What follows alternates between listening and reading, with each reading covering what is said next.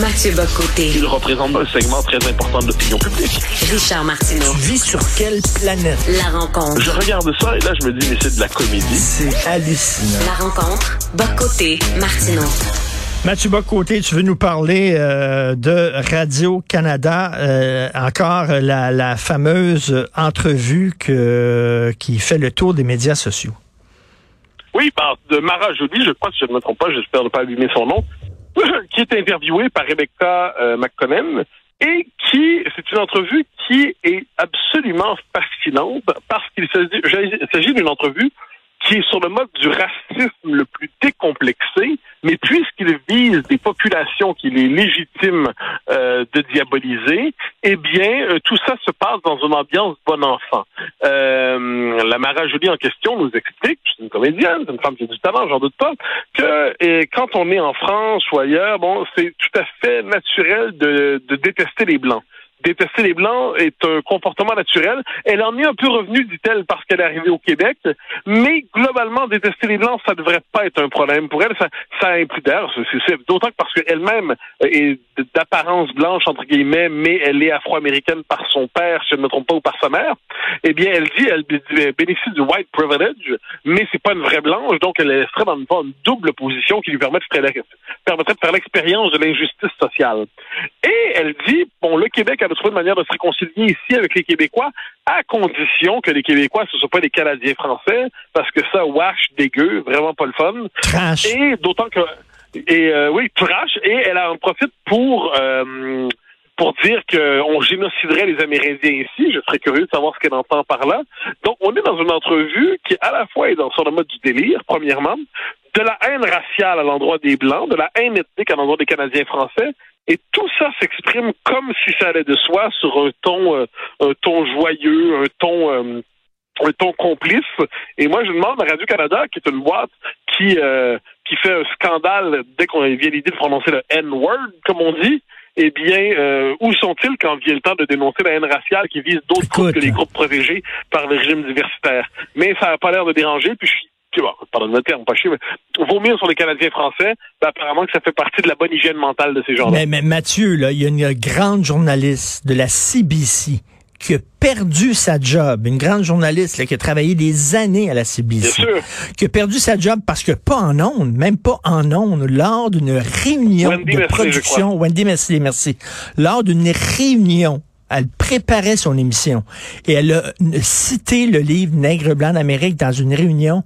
Ben, Christy, elle a perdu sa job. Et là, on parle de quelqu'un qui est en onde à Radio-Canada et qui dit, je déteste les Blancs.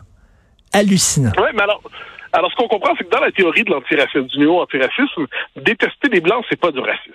Parce que le racisme, faut jamais l'oublier dans leur théorie, c'est un système qui est intégralement lié à l'expansion européenne depuis 1492.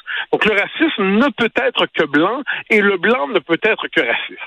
Quand quelqu'un des minorités a des propos qu'on dirait racistes ou relevant de la haine raciale, ce ne serait rien d'autre qu'une forme de mécanisme d'autodéfense à l'endroit d'un système de, domination raciale qui peserait sur lui ou sur elle.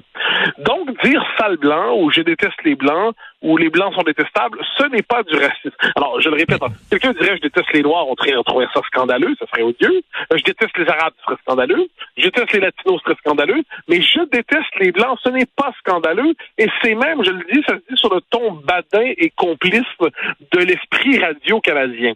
Et là, on a un problème parce que c'est, à l'arrière, on dirait, mettons qu'elle peut dire ça. Moi, je veux, moi, je veux interdire aucun propos. Hein. Elle peut dire ça, si c'est ce qu'elle pense, qu'elle n'aime pas les Blancs, qu'elle le dit. Mais au moins, l'animatrice devrait minimalement faire un travail de, de contrôle de l'antenne. C'est-à-dire, qu'est-ce que vous voulez dire par là? Pourriez-vous justifier néanmoins? Je devine que si quelqu'un ben dit en je déteste les Noirs, il, devrait quand même se justifier. Hein. Ce serait quand même la moindre des choses. Mais je déteste les Blancs, on ne doit pas se justifier parce que c'est c'est presque naturel. Et je trouve qu'il y a quelque chose d'inquiétant à voir Radcam tolérer de telles choses sans même prendre la... Euh, et plus encore, hein, je précise, c'est le segment qui était mis en circulation sur TikTok, si je ne me trompe pas, ou sur Instagram. Donc, non seulement ça les gênait pas, mais ils l'ont mis de l'avant parce qu'ils trouvaient que c'était c'était le, le, segment le plus crunchy, le plus porteur, et ainsi de suite. Il y a quelque chose d'assez gênant là-dedans, mais c'est une gêne qui n'a pas rejoint euh, les gens de Radcam.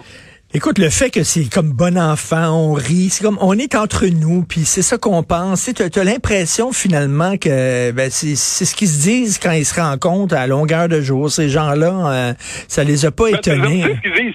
Non, en fait, c'est non seulement ce qu'ils disent à longueur de jour, mais c'est au cœur des programmes universitaires contemporains. Il faut juste pas se tromper. Hein. Ce discours-là, il est mainstream à l'université. Ce discours-là, il est mainstream en sciences sociales. Ce discours-là est désormais mainstream à Radio-Canada. Bon, alors là, on a un problème. C'est-à-dire c'est du racisme publiquement subventionné par le diffuseur public euh, fédéral.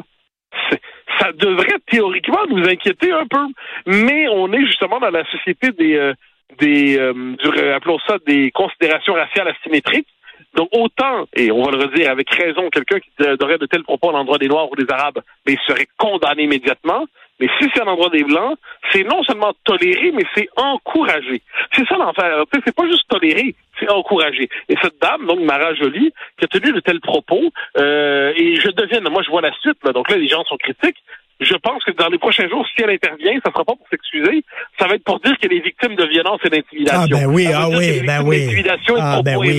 Donc, elle va non seulement après avoir vomi au visage des Blancs et craché au visage des Canadiens français, elle va nous expliquer à la fin que c'est elle la victime des propos, des propos haineux euh, et on pourrait dire que la boucle sera bouclée. Tu as tout à fait raison. Je suis convaincu c'est ce qu'elle va faire. Elle va donner une en disant, ben là, je suis plein de, de menaces de mort. Puis de menaces, des propos haineux, c'est pas gentil, les gens sont méchants, nanana. Et c'est ce qui va se passer. C'est inévitable, c'est ce qui va se passer.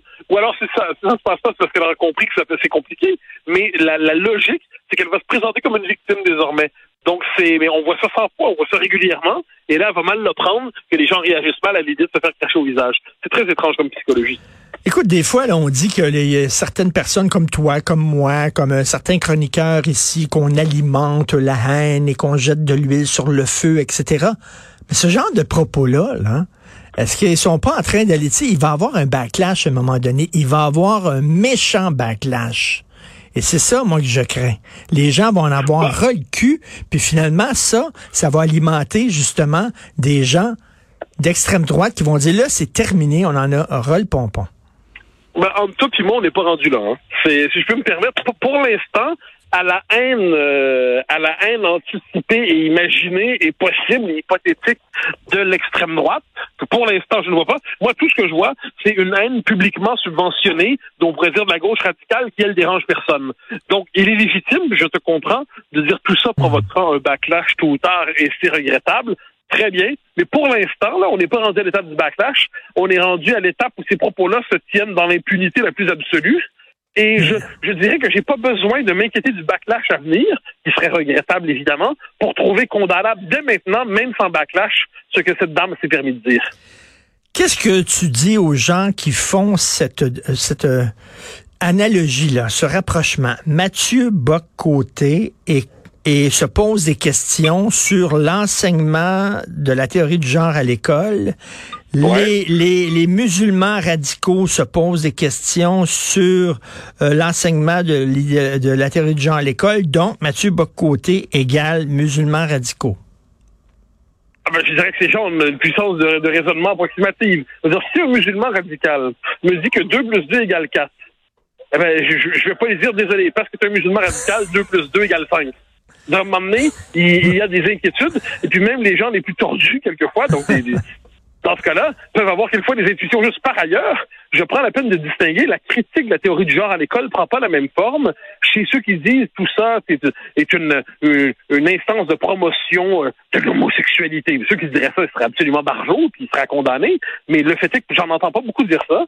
Ceux qui disent ça sert à faire la promotion de la pédophilie, j'en entends pas beaucoup dire ça. Mais ceux qui disent sont des barjots, on doit les condamner. Mais je pense que le commun est mortel qui dit euh, c'est un problème euh, parce que ça déstabilise psychiquement des enfants qui sont dans la formation de leur personnalité et qu'on cherche à semer des doutes qu'ils ne devraient pas avoir dans leur esprit. Ça, je pense qu'on peut dire ça.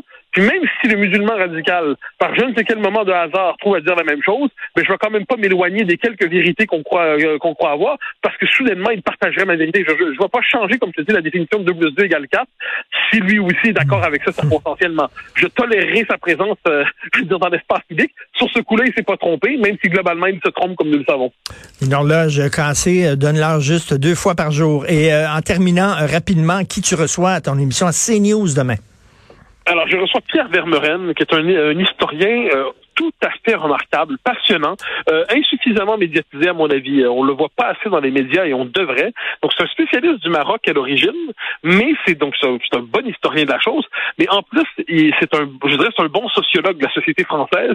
Et je vais le recevoir sur toutes les questions qui traversent la France depuis un an environ, euh, que ce soit de la crise euh, de l'immigration évidemment, la crise des réfugiés, le rapport à la population, le, le, trafic de drogue. Donc toute une série de thèmes comme ça qui s'emboîtent les uns les autres et qui sont le portrait d'une décomposition française. Je le reçois pour en parler demain. Et on peut voir ça, bien sûr. On va sur ta page Facebook personnelle et tu mets le lien. Merci beaucoup. Bon week-end. Au grand plaisir. Bye bye.